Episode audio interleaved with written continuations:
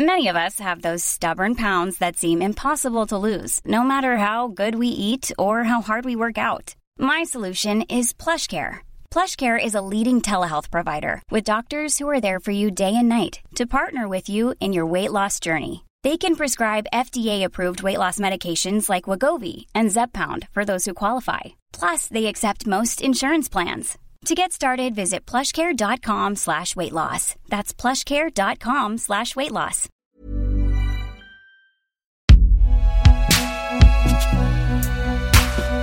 Binge Audio.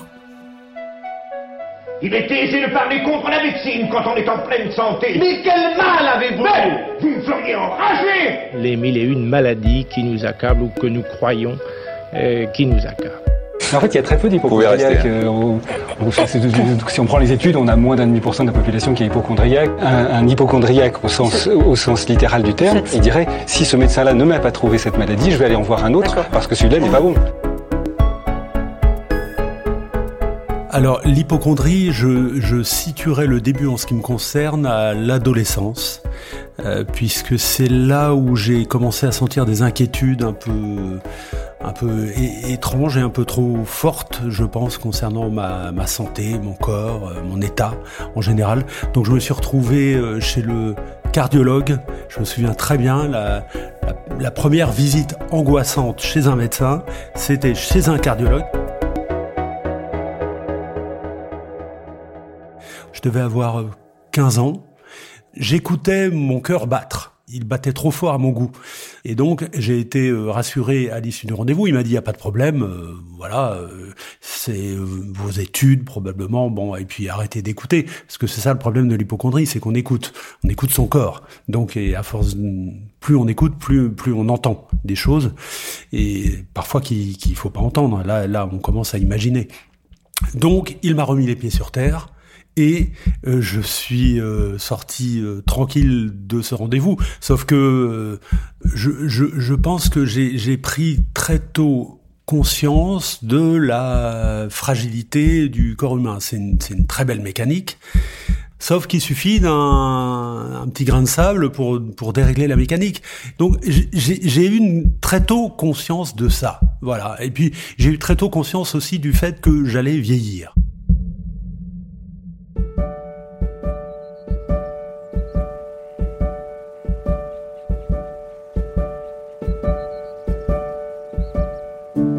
Des habitudes naissantes, euh, je dirais que c'était le fait de m'intéresser déjà euh, à, la, médecine.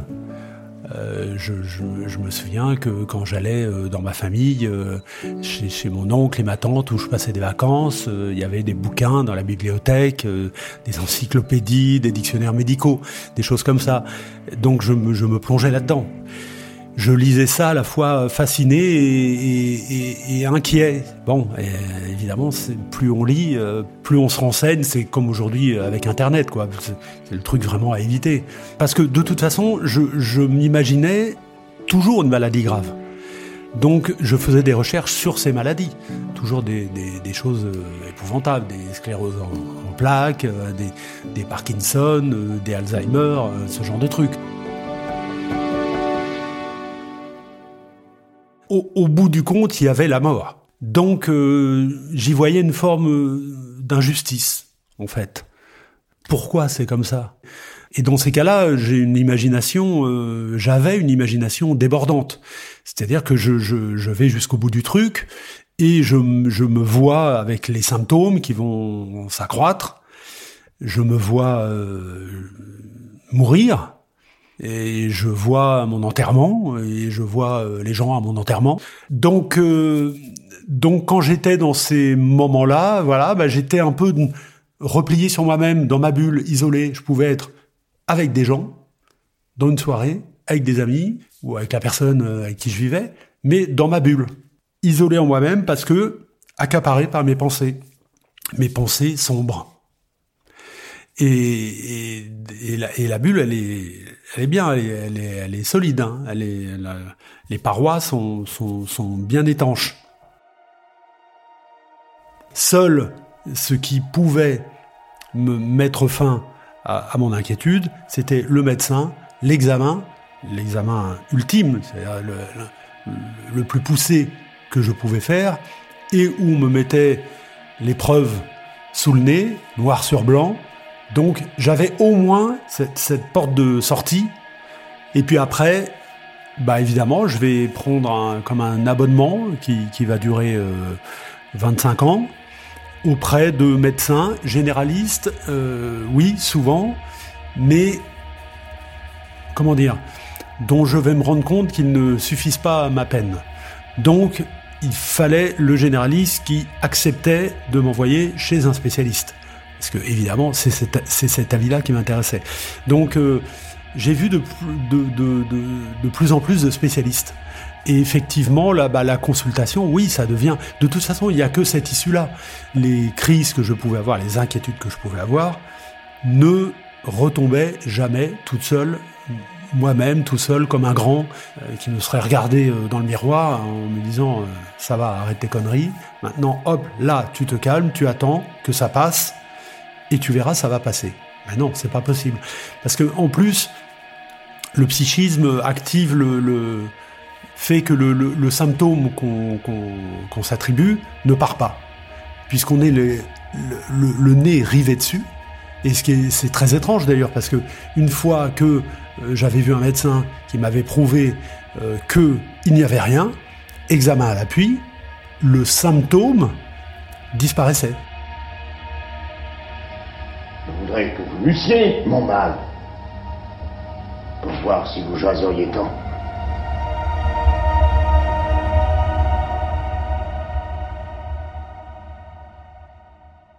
cette préoccupation, c'était des, pensées, c'est-à-dire que dès qu'il y avait euh, quelque chose, un petit bobo quelque part, bon, les bobos, euh, quand on a mal quelque part, il suffit d'être un peu patient.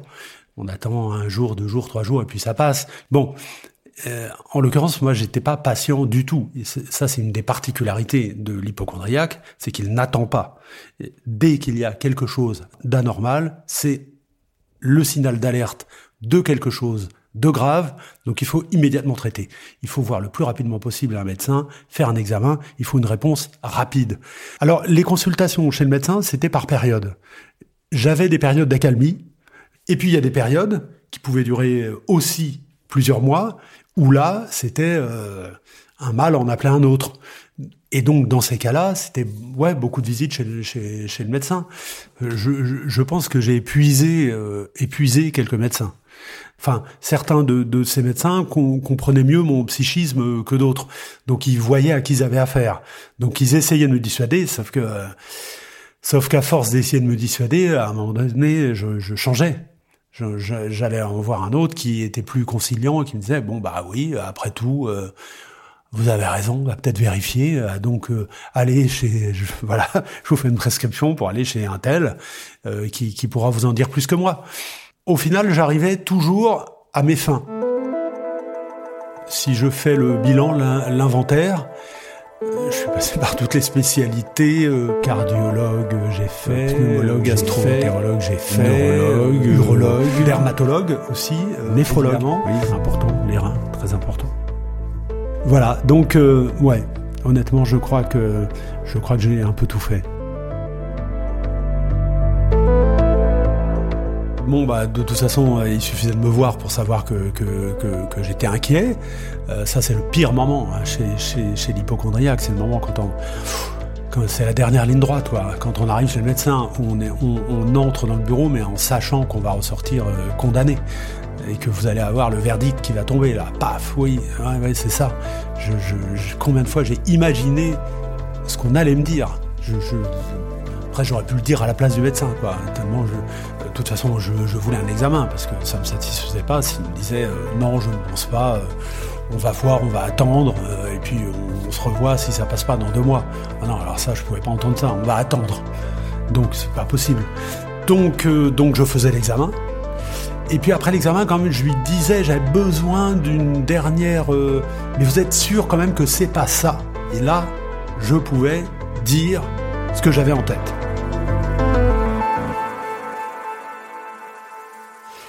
Qui provoque souvent un sourire chez le médecin, il dit Ah ouais, carrément, vous en étiez là.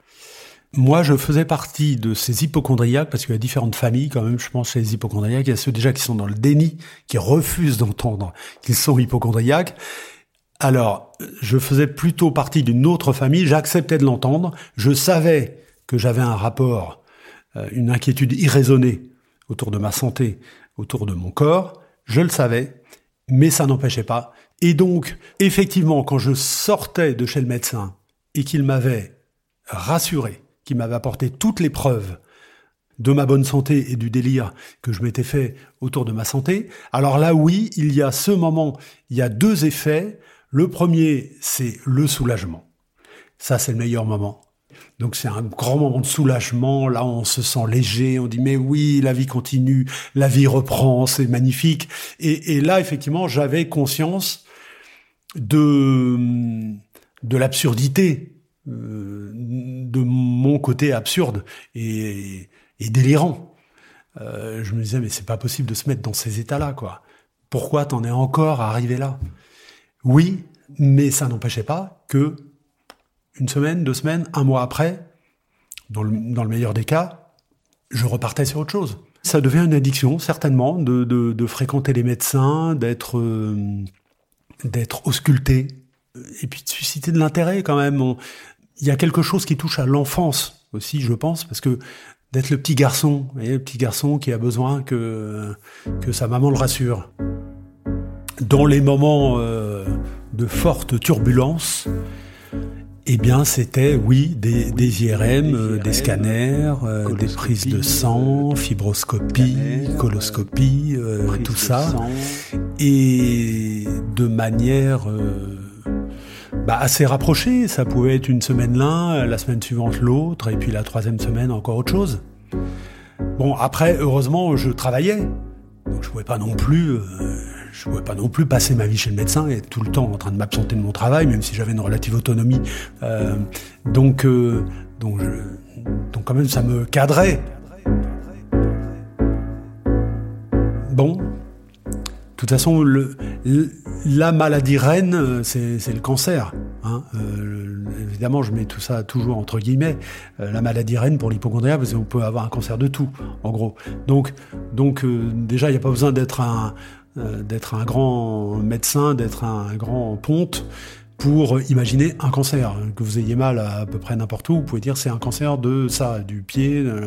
Donc après, il faut se renseigner euh, sur le cancer en question. Vous tapez sur internet, hop, clac, et puis euh, et puis plus plus vous cherchez, plus vous trouvez, plus vous trouvez des choses inquiétantes parce que parce que je cherchais la confirmation. Donc quand j'allais sur internet, et eh ben, tant que je n'avais pas trouvé la confirmation de ce que je pensais, je continuais de chercher. Et vous la trouvez la confirmation parce que vous arrivez toujours sur un forum où on vous dit ah oui, bingo, eh oui, bah j'avais raison, c'est ça. Donc maintenant il reste plus qu'à avoir la sentence finale délivrée par un médecin. Donc, euh, mais je pense que c'est à, différents stades de l'hypochondrie. Euh, d'ailleurs, on parle de cyberchondrie aujourd'hui. Hein. Les, médecins se retrouvent de plus en plus souvent avec des gens en face d'eux, dans leur cabinet, qui pensent en savoir autant qu'eux et qui leur disent euh, ce qu'ils ont. Il faut faire la part des choses, mais on, euh, j'étais l'hypochondriaque est dans un tel état de confusion mentale au moment où il est, en crise qu'il ne peut pas faire la part des choses. Je n'aimais pas, moi j'ai toujours détesté serrer les mains. Donc la période de Covid, pour ça, même si euh, je, me suis quand même beaucoup débarrassé de mon bagage d'hypochondriaque, ça fait déjà quelques années, euh, c'est pour ça que je peux en parler euh, un peu plus tranquillement aujourd'hui, mais, mais quand même la, période Covid m'a plu, entre guillemets, dans le sens où les gestes barrières. Voilà, ça j'ai bien aimé. indépendamment de ça, oui, les précautions que je prenais pour essayer quand même de parer, euh, de, de, parer non pas à des maladies, mais de parer à mes inquiétudes, euh, ce qui est différent, c'est-à-dire pour éviter de me faire un nouveau flip. Donc euh, c'était surtout, ouais, j'ai de dire bonjour aux gens sans leur serrer la main, mais les gens vous tendent toujours la main. Euh, voilà, donc euh, c'est bonjour, euh, je levais la main comme ça, je n'hésite pas trop de m'approcher des gens pour pas être dans l'obligation de. Mais oui, se laver les mains aussi dès qu'on, en particulier dès qu'on a serré la main de quelqu'un. Voilà. En douce, hop, euh, je vais faire un saut euh, dans la salle de bain ou, aux toilettes pour, pour me laver les mains. Euh, ça, c'est un truc. Donc, en fait, ah, moi, j'étais prêt pour le Covid. En fait, j'ai abordé le Covid comme j'aurais dû aborder tout le reste euh, 20 ans ou 10 ans plus tôt. C'est-à-dire que je n'ai pas paniqué. J'ai été, je crois, euh, raisonnable parce que déjà depuis plusieurs années, j'avais fait un, j'avais entrepris un travail là-dessus, j'avais écrit mon bouquin qui m'avait quand même beaucoup, beaucoup, qui, avait eu vraiment des vertus euh, thérapeutiques. Maintenant, je, je peux m'inquiéter sur un truc et puis je, je, je, calme le jeu et puis j'attends un petit peu, un jour, deux jours, trois jours, et puis je passe à autre chose et j'y pense plus. Et donc au moment du Covid, j'étais déjà dans cet état-là, déjà depuis quelques années, parce que je, je me suis posé la question s'il y avait eu cette euh, pandémie euh, dix ans plus tôt ou 15 ans plus tôt, waouh, ça aurait été sportif. Hein. Heureusement, il y a eu des trucs il y a 15 ans, il y a 20 ans, il y a eu H1N1, tout ça, le SRAS, euh, euh, qui, qui m'avait déjà la, vache folle, Creutzfeldt-Jacob, tout ça. Euh, il y avait eu un début de coronavirus, hein, mais, mais qui, qui s'était arrêté. Il y avait eu deux ou trois cas en France, et puis ça, ça s'était arrêté là. Donc tant mieux, parce que je l'aurais beaucoup, beaucoup plus mal vécu. Bah, je pense que j'aurais été, euh, je me serais auto-confiné euh, au-delà du confinement. J'aurais peut-être plus vu les gens. Euh, j'aurais vécu comme un reclus. Je me serais fait tester beaucoup. Si au moment où les autotests seraient arrivés, je pense que je me serais, j'aurais stocké. Dès le, dès la moindre petite tout le moindre truc qui aurait ressemblé à un symptôme de Covid, je me serais dit ça y est, je l'ai, et pas seulement ça y est, je l'ai, mais forcément je vais avoir une forme grave, je vais me retrouver dans un lit de réanimation, les pompiers vont débarquer là dans, dans cinq jours, euh, je vais plus pouvoir respirer, euh, je vais finir aux urgences. Le, le, pire des scénarios, je l'aurais imaginé. Euh, permettez-moi l'expression, j'en aurais raffolé, entre guillemets, du Covid. Les vrais hypochondriaques, je pense que c'est pas simple depuis deux ans. Oui, j'espère qu'ils sont bien entourés. L'entourage, l'entourage, c'est très très très important. Après, pour euh, évidemment pour la personne pour qui c'est le plus compliqué, c'est celle qui vit avec l'hypochondriaque. Et là, ça peut être dangereux dans le sens où il ne faut pas que la personne qui accompagne devienne euh, l'infirmier ou l'infirmière de, l'hypochondriaque, parce que ça, ça peut foutre un couple en l'air. Hein. Donc il faut rester un couple, avec plus ou moins de succès. Je crois peut-être que on veut provoquer quelque chose probablement chez les autres, voir dans leurs yeux, quand ils s'inquiètent, que ils sont malheureux, donc euh, parce que parce qu'ils m'aiment, et qu'ils n'ont pas envie de ça pour moi, qu'on m'accorde du mérite, qu'on prête attention à moi. C'est aussi une façon de, de conjurer le sort. En imaginant le pire, oui, ne, pas avoir de mauvaises surprises. Oui, c'est une façon de euh, et de et, d'amortir le choc, de se tenir prêt. Et je crois de, oui, je disais euh, juste avant de conjurer le sort, Peut-être que le, prix à payer pour euh, éviter le pire, c'est de l'imaginer. Oui, il, faut s'inquiéter, quoi. Si on ne s'inquiète pas, c'est là où le ciel va vous tomber sur la tête. Donc être léger, être... Euh, on peut pas profiter de la vie comme ça impunément. Tout va bien, ouais, c'est... Je prends la vie du bon côté. Il faut se tenir prêt.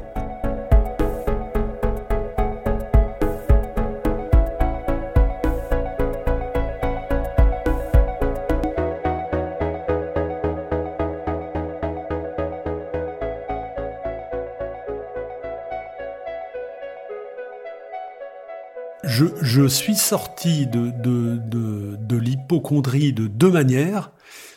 D'abord euh, en écrivant, je m'étais imposé une autre obligation, c'était d'essayer d'en rire.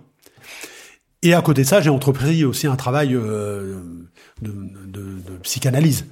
une analyse. Parce que c'est un truc qui me trottait dans la tête depuis longtemps. Je, pense que ce serait un travail utile en ce qui me concerne. Toutes les choses qu'on a évoquées ensemble, tout ce que tout ce que ce qu'évoque l'hypochondrie, évidemment, c'est tout ça tourne autour du psychisme, de ce qu'on a vécu, de l'enfance, de ce qu'on est, de, notre personnalité, de comment on l'a forgé, cette personnalité, de nos failles, de nos désirs inavoués. C'est à la croisée de tout ça. Donc évidemment, un travail euh, euh, avec un psychologue ou avec un psychanalyste, euh, à mon avis, et c'est hyper intéressant. Moi, je me rends compte vraiment en tout cas au minimum le seul médecin que devrait voir un hypochondriaque, parce que je rappelle quand même que l'hypochondrie est une maladie, c'est au minimum un psychologue.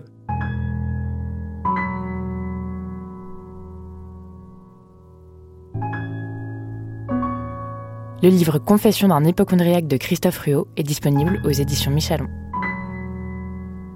Après la pluie est un podcast de Binge Audio, entretien mené par Olivia Muller, réalisation Quentin Bresson Production Naomi Titi.